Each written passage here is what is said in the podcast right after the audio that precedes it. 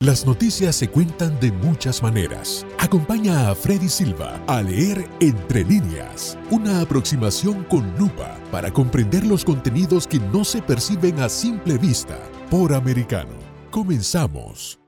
¿Qué tal amigos? Reciban todos un caluroso y fuerte abrazo. Soy Freddy Silva, contento de acompañarlos en este nuevo capítulo de Entre líneas a través de Radio Libre 790 AM y también recordarles que usted nos puede escuchar por www.americanomedia.com, y descargando nuestra aplicación Americano que está disponible para los dispositivos de Apple y también de Android. El día de hoy estaremos haciendo un análisis sobre las elecciones de medio término. Ya estamos en la recta final cuando queda apenas de un día para esta elección y más de 24 horas para saber la nueva configuración del Congreso de los Estados Unidos, además de nuevos gobernadores y también de la elección de los congresos estatales. ¿Qué podría cambiar o se espera que cambie si tanto la Cámara de Representantes y el Senado cambia a una mayoría republicana? Eso es lo que analizaremos hoy con nuestro invitado Eric Fajardo Pozo. Es un profesional con maestría en comunicación política, está enfocado en políticas públicas, cursando además un doctorado en antropología, forma parte de la consultora Quirón y es también escritor columnista. Qué gusto tenerte nuevamente en Entre Líneas. Bienvenido, Eric. Hola Freddy, ¿qué tal? Como de costumbre, el placer eh, y el privilegio son todo mío. Bueno, antes de ir a responder de lleno esta pregunta de qué podría cambiar o se espera que se cambie, la naturaleza de estas elecciones eh, tiene un matiz bastante distinto a lo que podría ser las anteriores elecciones por distintos aspectos que creo que es bueno mencionarlo. Por un lado tenemos las encuestas que muestran un claro descontento tanto de republicanos como demócratas por la forma en cómo se está manejando el gobierno y el rumbo que está yendo el país. En muchas de estas encuestas apenas y se habla del desempeño, si hablamos de la aprobación del trabajo de Joe Biden como presidente, con suerte y alcanza el 30%, y claro, dependiendo de quién le preguntes, pero la gente no está contenta con el trabajo que viene realizando en la Casa Blanca Joe Biden. Eso por un lado, pero además existe una gran desconexión por parte de algunos demócratas, y no la mayoría, en cuanto a las prioridades de los estadounidenses que hoy enfocan primero la economía que les está golpeando duramente. Y a esto hay que añadirle el otro punto que es la forma radical de políticas muy liberales que se quieren imponer y que están poniendo en juego no solamente los valores tradicionales o los valores morales o las sanas tradiciones en las cuales se ha edificado esta nación. Y creo que poniendo en un resumen, Eric, estos matices a la motivación de mucha gente y por eso es que va a ser una elección que, como ya se dice a través de las encuestas, va a ir una cantidad de gente a las urnas como no se ha visto antes.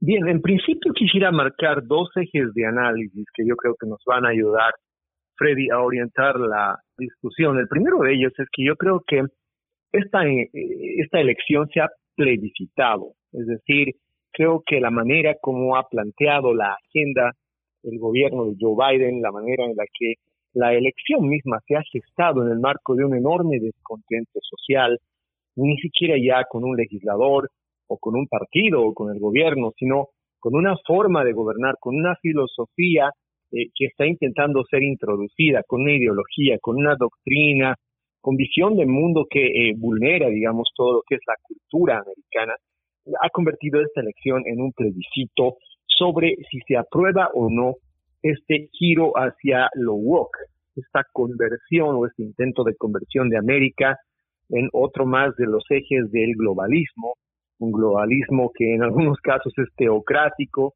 en el otro, en otros casos en Latinoamérica es de índole eh, hiperpresidencialista, eh, pero finalmente es un globalismo que cancela, es un globalismo que yo diría, contrae la democracia y representa de, de varias maneras el colapso de las libertades civiles. Y en ese sentido, tú tienes razón, hay ya no un voto en función de partido, ya no hay un voto en función de ideologías políticas, lo que aquí va a haber es un plebiscito sobre estilos americanos, despojados de identidades partidarias, condonan, convalidan lo que el gobierno de Joe Biden y los gobiernos liberales antes que el suyo han venido perpetrando un poco eh, en silencio, un poco, digámoslo así, sutilmente, pero ya durante estos últimos dos años de manera descarada y abierta, la cancelación de la cultura americana, la cancelación de la democracia como una forma de, percibir la cultura americana y eh, eh, el intento de, por supuesto, convertir al gobierno en una especie de régimen carcelario, un,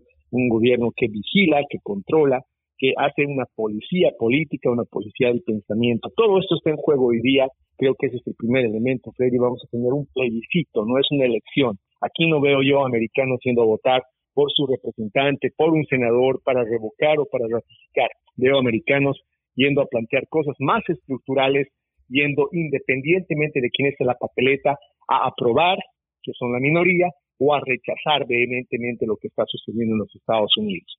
El segundo elemento que quería añadir muy brevemente es el tema de que esta elección va a tener una importante eh, componente en la agenda, un, componente que hasta ahora no se había visto y que es sumamente inédito. Se le ha empezado a llamar la ola roja hispana o el gran giro hispano. Creo que en estas elecciones se va a quebrar para siempre uno de los mitos políticos más difundidos, pero también una de las premisas más falsas de la historia del siglo XX y de la democracia en los Estados Unidos. La premisa o la presunción de que los hispanos de manera natural hemos propendido hacia lo demócrata, hacia las ideas liberales. Creo que esta elección nos va a mostrar hasta dónde esa premisa es falsa y el mundo hispano va a ser definitorio en estas elecciones. Somos casi 32 millones de habilitados en los Estados Unidos para participar políticamente y el resto somos, digámoslo así, gente que entre 60 y 63 millones ayudamos en la construcción de la opinión. En esa medida va a ser importante ver cómo este gran giro hispano, como esta ola roja hispana, va a darle una definitivamente un vuelco o va a inclinar la balanza en este plebiscito sobre si todavía vamos a vivir en América o si vamos a seguramente vivir en un país más parecido a las visiones sorianas de una sociedad woke abierta y sin valores. Y claro, esto para que la gente nos vaya entendiendo, ¿no? En cuanto a la definición del plebiscito como tal, esto es una consulta de los poderes públicos que más allá de lo que mencionaba nuestro invitado, que ir solamente por una persona en específico, no. Esto es una consulta que podríamos, yo creo, también podríamos decir, esto es un referendo en cuanto al trabajo que están haciendo desde la Casa Blanca y el resto de los demócratas.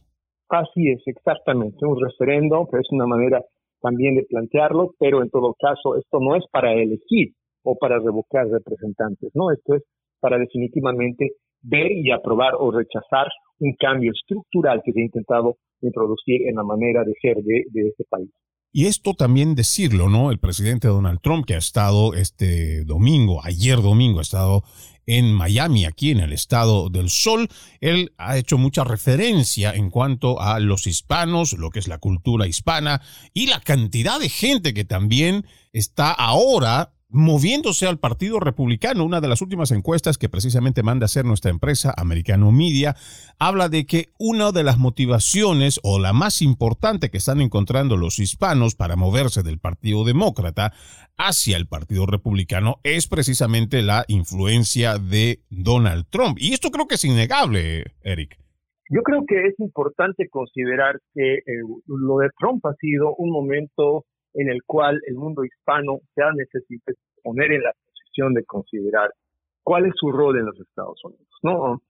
Se ha roto además un dique muy importante que yo creo que hay que apuntarlo, y es que hasta antes de Donald Trump la percepción conservadora sobre los migrantes estaba imbricada en una visión de, de largo término, en una visión yo diría, ah, casi prehistórica de la democracia en la que se concebía América como la tierra prometida que, le había dado Dios a los blancos americanos de eh, Europa para tratar de hacer de ella un país ejemplo, un país modelo. Esa era la narrativa sobre la cual el protestantismo y obviamente la primera mayoría blanca conservadora se había construido desde los años 50. No obstante, Donald Trump trae una, yo diría, imprime un cambio, un giro muy importante en la percepción de esos republicanos y empiezan a abrazar la idea de que el conservadurismo tiene que ver con valores que practicamos comúnmente independientemente de si somos o no americanos nativos. En esa medida, creo yo que el mundo hispano ha encontrado con Donald Trump una manera de articularse sin el conflicto enorme del prejuicio anti-inmigrante, que por supuesto no lo vamos a negar, existió en algún momento en ese eh, electorado conservador o republicano de primera generación. Los baby boomers básicamente tenían una idea que estaba concebida dentro de ese marco ético, de ese marco moral del protestantismo, del primer protestantismo norteamericano. Hoy día la encuesta, y es importante citarlo, hoy día hay una encuesta del Public Religion Research Institute, eh, son horas antes de esta conversación, que revela que en los Estados Unidos ha cambiado sensiblemente la percepción del mundo conservador sobre el rol de los inmigrantes. La inmigración ya no es vista como una amenaza por la mayoría de los conservadores a los valores culturales americanos, sino que han empezado a encontrar un importante refuerzo. Además de eso, esta encuesta nos revela que de repente el problema del, eh, de la frontera, el problema de la inmigración, ya no es más percibida como un problema de la gente, es decir, de quien llega a los Estados Unidos, de los recién llegados, sino más bien como un problema de la política pública, de cómo su gobierno maneja la seguridad, es decir, la seguridad fronteriza se ha convertido en un problema eh, que ahora comparten los inmigrantes y comparten también los conservadores. En esa medida pienso yo que se puede explicar este puente que naturalmente se ha constituido entre el mundo hispano y el mundo conservador, por el cual hoy día han transitado, como tú bien, muy bien dices, ¿no? Un, par de millones de hispanos que van a ser determinantes en esta elección. Que sin duda va a ser un número que vamos a irlo corroborando en las próximas horas. Nos queda apenas un día para que eh, termine la elección, porque propiamente lo que hay que decir es que las elecciones, la votación ya ha comenzado, porque mucha gente ha preferido, por lo menos mi persona igual, hacer esta votación la anterior semana para no estar en las complicaciones de última hora y esta elección termina el día de mañana 8 de noviembre a las 7 de la noche en la costa este y a partir de ahí iremos viendo los resultados y haciendo más análisis. Pero mientras tanto vamos a nuestra primera pausa aquí en Entre Líneas. Ya regresamos con más. En breve regresamos con Entre Líneas con Freddy Silva por Americano. Estamos de vuelta con Entre líneas junto a Freddy Silva por Americano. Gracias por continuar con Entre líneas. Les recordamos que además de Radio Libre 790 AM, usted también nos puede escuchar por www.americanomedia.com y también descargando nuestra aplicación Americano, tanto para Apple como para Android. El día de hoy estamos haciendo un análisis sobre las elecciones de medio término que ya son el día de mañana.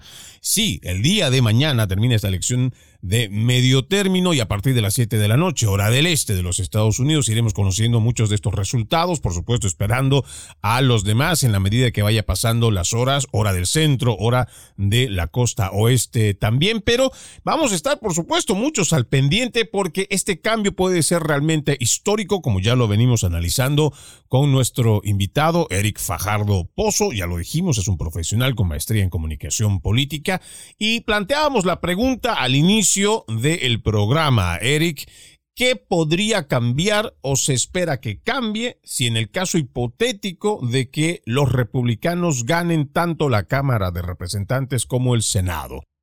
Bien, ah, hay que comenzar diciendo que esto ha sido una derrota, eh, porque va a ser una derrota, no es un criterio mío, tuyo, Freddy.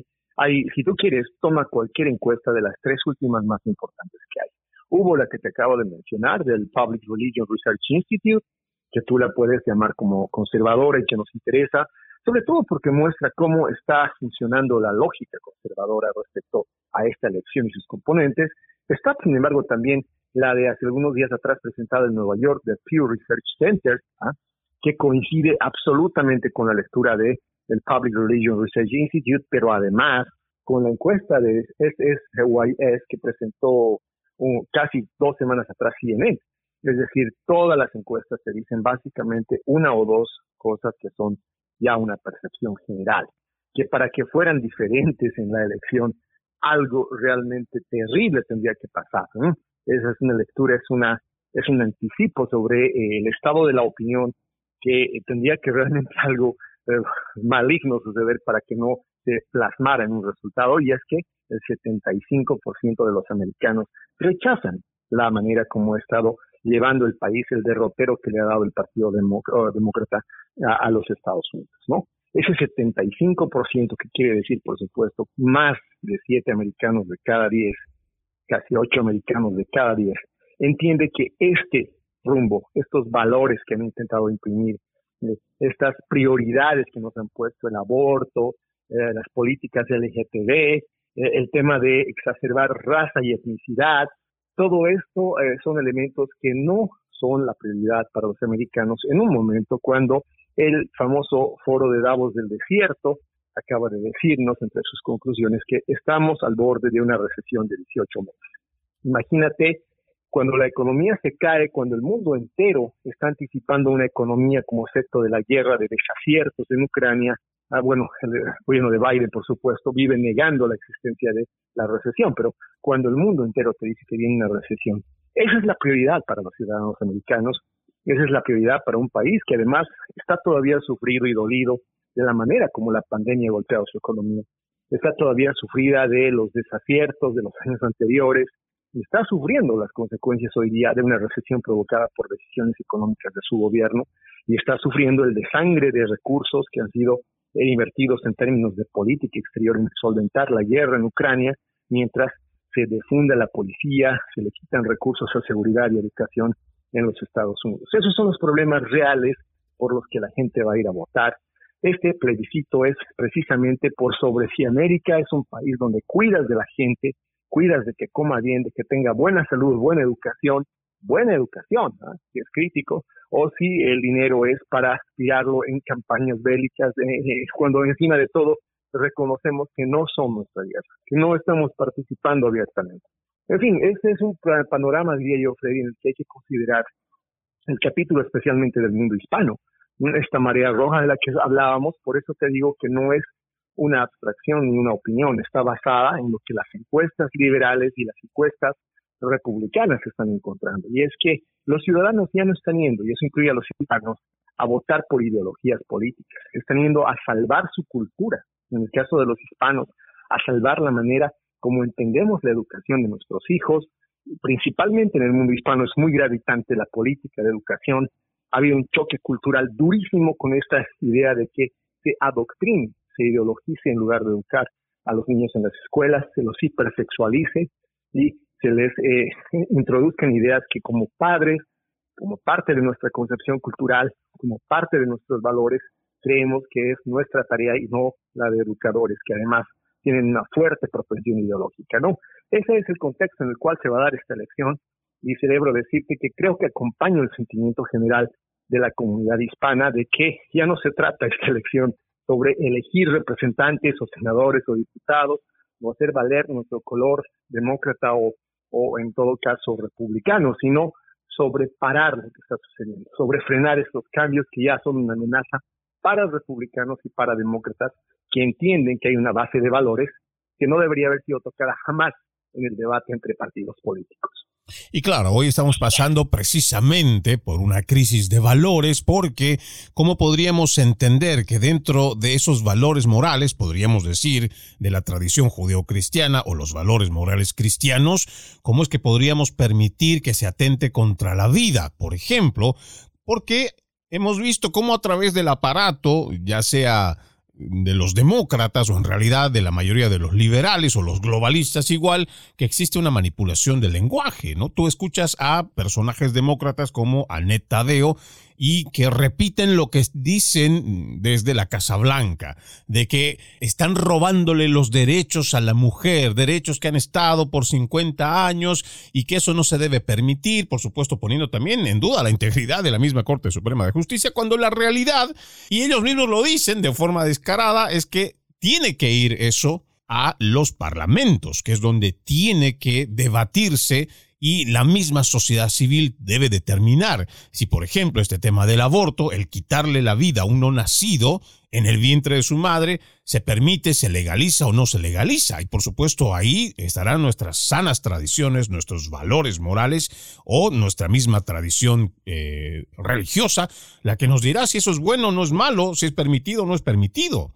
Porque este tema, también en cuanto a la manipulación del mensaje, del lenguaje igual, te vienen a decir que la mujer tiene derecho a decidir si va a ser madre. No, señor, no se trata de que la mujer va a tener derecho o no de ser madre. La mujer ya es madre, lo que va a decidir va a ser madre de un niño vivo o va a ser madre de un niño a cual lo van a asesinar en el vientre. Hay que decir las cosas como son y me parece que ya estamos en un punto donde también debemos evitar toda esta corrección política porque hay que hablar las cosas como son. Por lo menos ese es mi pensamiento, Eric definitivamente, y una de las cosas que ha amalgamado este puente entre lo hispano y lo conservador ha sido precisamente la concepción profundamente provida de la cultura hispana. Nosotros no somos una etnicidad, para comenzar hay que dejar eso muy claro. Es una confusión que nuestros colegas periodistas y también analistas políticos eh, anglosajones no pueden superar todavía. la hispanidad no es una etnicidad, la hispanidad es ser parte de un bloque histórico y compartir una cultura. Compartimos esa amalgama de, eh, yo diría, fusiones culturales entre lo europeo y, lo eh, indígena que sucedieron en América. Compartimos visiones de mundo que han sufrido 500 años de proceso de hundirse, de llegar al estado en el que estamos, en el que nos podemos reconocer finalmente como una unidad, como un bloque histórico. Eso es el mundo hispano y el mundo hispano comparte valores republicanos muy importantes como nuestro apego a la vida. Los hijos son lo, la razón de todo para los hispanos. Los hijos son algo que nosotros no vamos a sacrificar. No van a convencerme de que hay en el mundo hispano una raigambre de la política del aborto en las mujeres hispanas. Probablemente es una situación incidental, la pobreza, muchas eh, situaciones que llevan a una u otra mujer pero la cultura hispana es una cultura pro vida y eso es tan importante que se refleja en el crecimiento que hemos tenido y quiero darte un número que te va a impresionar, es precisamente de la encuesta del Pew Research Center que dice que somos el grupo que más ha influenciado en el padrón electoral.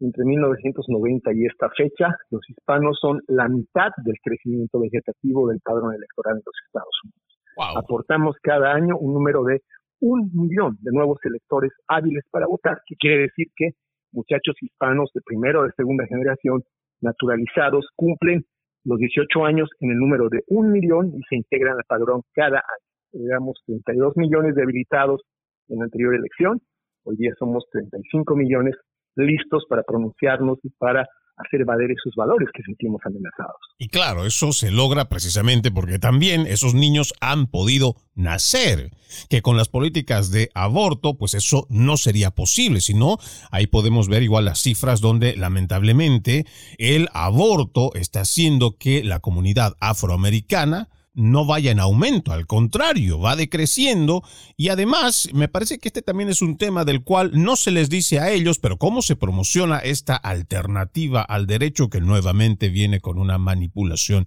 del lenguaje. Vamos a una nueva pausa, amigos de Entre Líneas. Ya regresamos con más. En breve regresamos con Entre Líneas, con Freddy Silva, por Americano. Estamos de vuelta con Entre líneas, junto a Freddy Silva, por Americano. Seguimos con más de Entre líneas a través de Radio Libre 790 AM y también a través de nuestra página en el internet www.americanomedia.com y descargando nuestra aplicación Americano disponible para Apple y también de Android. Estamos con nuestro invitado Eric Fajardo Pozo hablando sobre las elecciones de medio término, haciendo un análisis general en varias de las aristas que tienen que ver con la economía, con las políticas woke, con todo este avance globalista y también en un punto hemos visto que se puede llegar a un cambio histórico en cuanto a esa percepción que se ha tratado de imponer, un mito de que ser hispano es sinónimo de ser demócrata y creo que esta va a ser una elección que va a definir eso. Pero hablemos en este punto ahora, Eric, en cuanto a esto que se habla tanto de la des información. Aquí tengo un artículo de el New York Times con el título Elecciones de medio término cinco afirmaciones falsas sobre el voto. Esto lo escribe Cecilia Kang el 5 de noviembre de este 2022. En realidad el 6 dice acá. En Estados Unidos, me voy a saltar algunos párrafos, dice las falsedades y rumores relacionados con el voto están propagándose en las redes sociales en la recta final antes del día de las elecciones del martes. Gran parte de la desinformación y de las teorías de conspiración que proliferan en Facebook, Twitter y otras plataformas se basan en relatos conocidos y sin fundamentos que se difundieron sobre las elecciones presidenciales del 2020. Incluyen afirmaciones desacreditadas sobre interferencias en los equipos de votación, falsedades sobre boletas fraudulentas, supuestas malas prácticas de los funcionarios electos y rumores sin fundamento sobre el voto por correo. Creo que solo en este párrafo, Eric, precisamente quienes están desinformando son estos del medio progresista New York Times.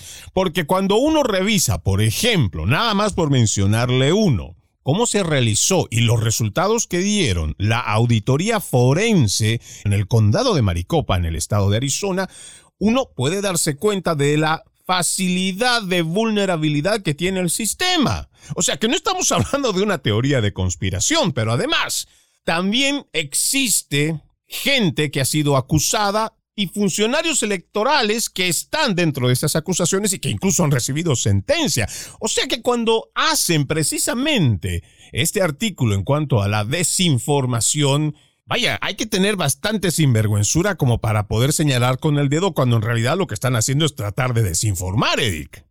Mira, no quiero citar necesariamente a Donald Trump porque ya se me ha dicho que, bueno, este es una referencia que he tomado mucho. Lo hago porque en realidad, más allá de una cuestión intelectual, hay un sentido común profundo en lo que el presidente Trump suele decir. Y una de las cosas que yo recupero de él es que esa es una característica de ese comunismo que denuncia él. Él tiene toda la razón cuando dice que nos hemos brincado ya al socialismo y ya estamos directamente en un régimen comunista. En el comunismo, eh, el peor de los comunismos rusos, además, el comunismo de Stalin, ¿cuál era el nombre del órgano oficial de, del Estado eh, soviético? El, nombre del órgano que, eh, bueno, pues ponía las verdades y las posverdades sobre la mesa, incluso si la realidad que pasaba delante de sus ojos al leer el periódico decía lo contrario. El nombre era Pravda, porque los comunistas tienen siempre esa antojadiza aspiración de eh, poseer la verdad. Es una visión casi doctrinal religiosa, es una visión clerical, no es una visión ni ideológica ni es una visión científica.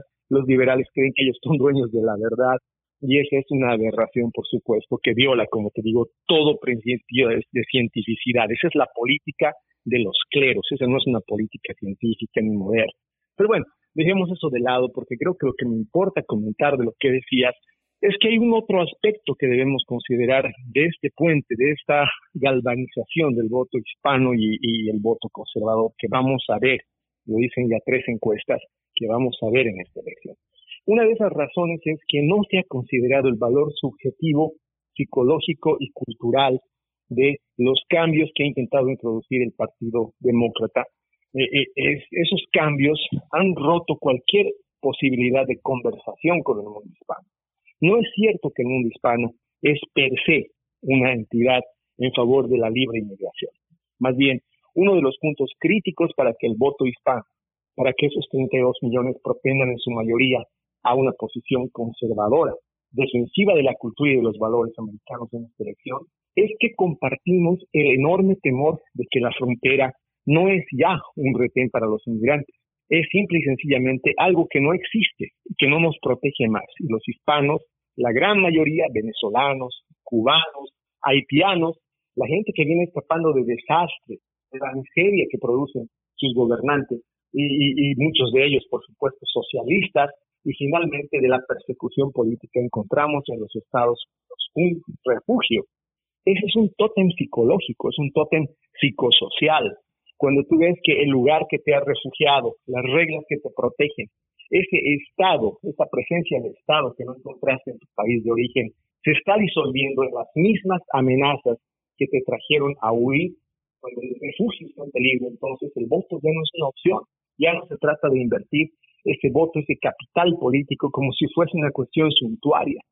El voto es crítico y el hispano lo entiende perfectamente. Yo creo que el hispano está viendo los migrantes que vienen escapando de Venezuela, los que vienen escapando de la miseria venezolana y de la persecución, pero los también los de primera generación, los cubanos y los hijos de los cubanos, están entendiendo hoy día como nunca que la amenaza de la latinoamericanización de la economía, la latinoamericación de los derechos en los Estados Unidos es una amenaza patente y yo creo que el voto lo van a usar para contener esa amenaza. Y también tal vez añadir, ¿no? Que dentro de lo que es esta cultura de la cual salimos o nos traemos al momento de salir de nuestros países, donde hemos visto de forma descarada que esta misma izquierda pues gana con fraude. Pero lo curioso es que cuando aquí la televisión, lo mismo que las entidades públicas, te dicen, no, eso no se puede cuestionar.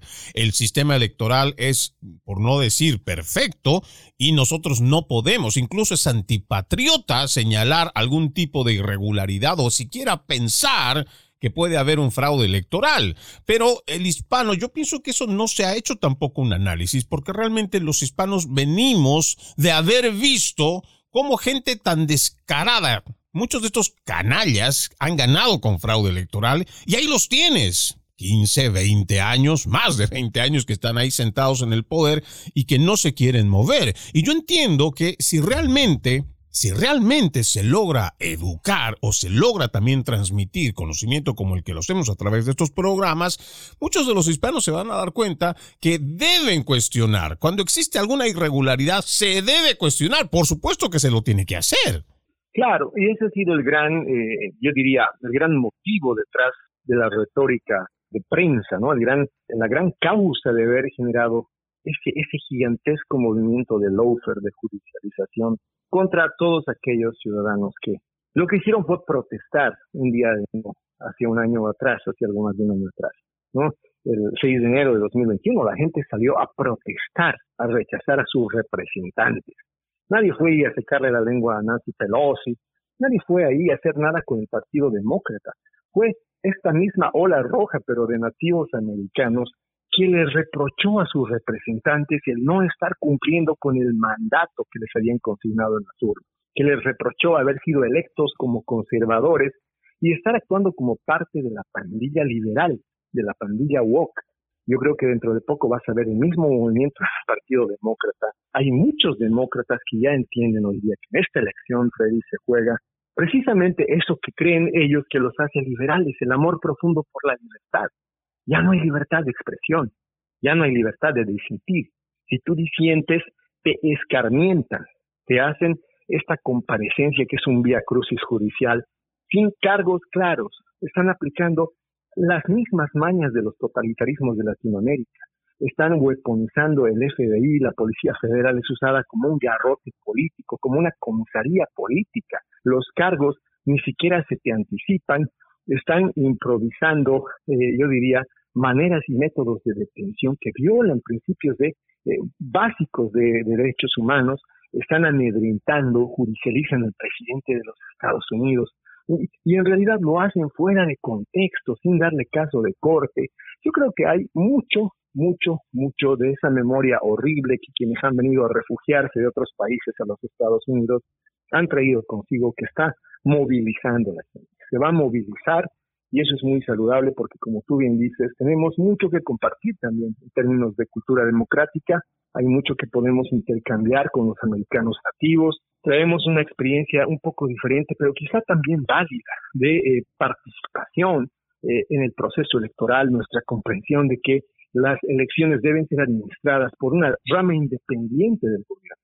No puede ser el gobierno quien administre sus propias elecciones que debe haber una participación más grande de los ciudadanos que no se limite solo a sufragar. Deben haber jurados electorales ciudadanos. Debe haber una masiva participación en la validación, en el control. Eh, tiene que haber autoridades investidas, fiscales, jueces, de la capacidad de, de diferir y de discernir dónde precluyen ciertos casos, representaciones, hay una experiencia que traemos que puede enriquecer mucho el sistema democrático, pero mientras no podemos participar en la reforma de ese sistema, lo que vamos a hacer es evitar que este sistema que todavía es defectuoso, pero que puede serlo todavía más, siga siendo vulnerado y esa es la única manera que tenemos de hacerlo sin voto. Y claro, esto pues va a empeorar en la medida como lo has dicho creo muy bien y voy a parafrasear esto que dijiste.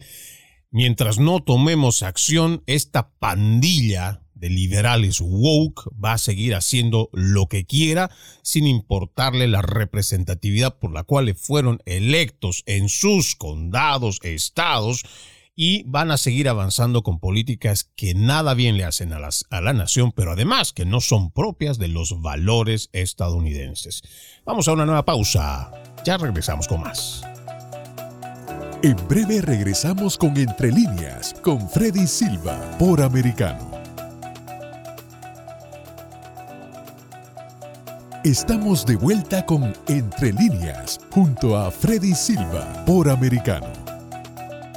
Gracias por continuar con Entre Líneas. Estamos con nuestro invitado, Eric Fajardo, un profesional con maestría en comunicación política, además cursando un doctorado en antropología, haciendo un análisis general en cuanto a las elecciones de medio término que ya se dan el día de mañana y a partir de las 7 de la noche, hora del este, iremos conociendo los resultados. Vayamos viendo en términos generales, Eric, eh, se habla de una renovación completa de la Cámara de Representantes, 435 bancas, hay 35 puestos de senadores de los 100 que se tienen que también van a estar en juego, 36 gobernaciones, 4 se consideran son las más reñidas, las de Oregon, Michigan, Oklahoma y Nueva York, en un análisis eh, bastante mm, general, digámoslo así, Dentro de todo esto que se va a renovar y dentro de lo que va a ir a elegir la gente el día de mañana o ya elegido en los pasados días a través de la elección anticipada. Eh, ¿Cómo tú ves todo esto? Además de lo que ya mencionamos, según las encuestas, de que se habla de una clara victoria y una recuperación, pero ¿cómo ves tú en planos generales todo esto que vamos a tener en cuanto a la elección de mañana? Bien, como te digo, eh, eh, la media va a hacer una gran énfasis en los números, en los resultados, no, esa es su tarea, ellos son cortoplacistas, y en la distribución de escaños, es decir, en cómo la correlación de fuerzas políticas al interior de las dos cámaras se va a ver afectada por esos números, ¿no? En términos generales, yo diría que tú lo has descrito muy bien. Ayer, durante el rally en Filadelfia de, del presidente Trump, veía los números de la encuesta del GOP, ¿no? La encuesta del Partido Republicano, y me parece que es impresionante que hayan lugares, incluido Pensilvania, donde la percepción entre lo liberal y lo demócrata tenga hasta 13 puntos de diferencia, ¿no? Es decir, estamos hablando de las plazas difíciles, las plazas fuertes, esos seis, eh, esas seis áreas o estados críticos donde pienso yo que eh, la, la realidad económica y la percepción crítica sobre la cultura americana van a definir por mucho o por poco a favor de los republicanos. Hay de por sí un nuevo entendimiento, un nuevo contrato social, diría yo, entre lo que eh, como ideario, como visión el mundo conservador está desarrollando y esta nueva visión nos incorpora, incorpora a los hispanos. Estamos como parte de esta nueva visión. En la vieja visión, que era yo diría un conservadurismo basado en la etnicidad, eh, no estábamos incorporados, éramos todavía migrantes. Este es un nuevo conservadurismo cultural. En este conservadurismo nosotros tenemos un rol por la importancia que le damos a la familia, que es un valor que también los conservadores comparten con el mundo hispano, por la importancia que le damos a otros aspectos que hoy día están políticamente, diría yo, at stake, ¿no? Están en la mesa, son parte de la apuesta en esa medida, y tú lo hablabas bien, la defensa de la vida, la defensa de la integridad territorial, de la seguridad de las fronteras, porque al final del día, Freddy, ¿qué trae a los hispanos y a cualquier otro migrante a los Estados Unidos si no es la seguridad? Nuestros países son más cálidos pese a la pobreza, nuestros países tienen una calidad de alimentación, de aire, de agua muy superior a la que vamos a encontrar aquí. Sin embargo, este país, más allá de todo lo que te puede ofrecer en términos económicos, te ofrece seguridad. Tienes la tranquilidad de que puedes trabajar, producir, sin temor a que tus hijos estén expuestos a los riesgos, a los peligros que hoy día viven en otros países de Latinoamérica y del resto del mundo. esa seguridad es un valor esencial que se comparte en esta nueva agenda, yo diría en este nuevo contrato social entre el mundo conservador y los hispanos. Entonces, yo veo que esa es la agenda que van a llevar los nuevos representantes. Se ha tomado la molestia el eh, Partido Demócrata de decir que están llegando negacionistas al Congreso, ¿no? Porque ellos asumen que la realidad es que van a perder ambas cámaras. Ese yo, al final del día, esa es mi lectura. Creo que van a perder las dos cámaras y que no va a tener lo suficiente el presidente Biden para cumplir esta promesa electoral extraña que le hizo su base dura de tener en enero una nueva ley del aborto. Sin embargo, esa va a ser una expresión de esta nueva correlación de fuerzas dentro del mundo conservador, que creo que va a ayudar a que algunas cosas, esa era la pregunta inicial que hacías en el programa, sean reagendadas. La primera que creo que va a ser esencial es que va a haber un acompañamiento muy fuerte y un respaldo muy fuerte desde el nuevo legislativo a la Corte Suprema y a la soberanía de sus decisiones. Creo que va a parar este asedio de organizarle marchas, protestas, exhibiciones a la Corte Suprema desde el legislativo, encabezada por, obviamente van a haber todavía algunos, pero encabezada por el legislativo de los Estados Unidos. Esta guerra de branches, esta guerra entre cuerpos, entre brazos del gobierno va a parar y va a dejar de ser el mundo legislativo el que asedie a la independencia del Poder Judicial, lo cual de por sí le va a devolver mucha la sensación de seguridad jurídica a los americanos. Lo segundo que se va a detener es este avance increíble de la influencia cultural woke en términos de la industria del aborto. Esta conversación absurda sobre una premisa falsa de que la Corte Suprema habría anulado el aborto, esta eh, absurdez que en realidad tiene detrás a la industria del fármaco y, de, y también de los tratamientos médicos y de las cirugías, que eh, es una industria muy prolífica en torno a los abortos. Esto va a también tener un freno, un alto definitivo. Se va a reorientar la política exterior y eso es algo que necesitamos urgentemente, Freddy, porque entre muchas otras cosas, la percepción de los Estados Unidos como un actor, como jugador en la política global, se ha venido abajo. Se ha venido abajo el punto de que eh, hoy día ya prácticamente no se entiende la necesidad de los Estados Unidos en el Davos del desierto. Irán puede estar negociando con los Estados Unidos el acuerdo nuclear, pero sin embargo está vendiéndoles drones y capacidad bélica a los rusos para enfrentar eh, la guerra en Ucrania, a sabiendas de que los Estados Unidos es parte del conflicto y es adverso al gobierno de Vladimir Putin.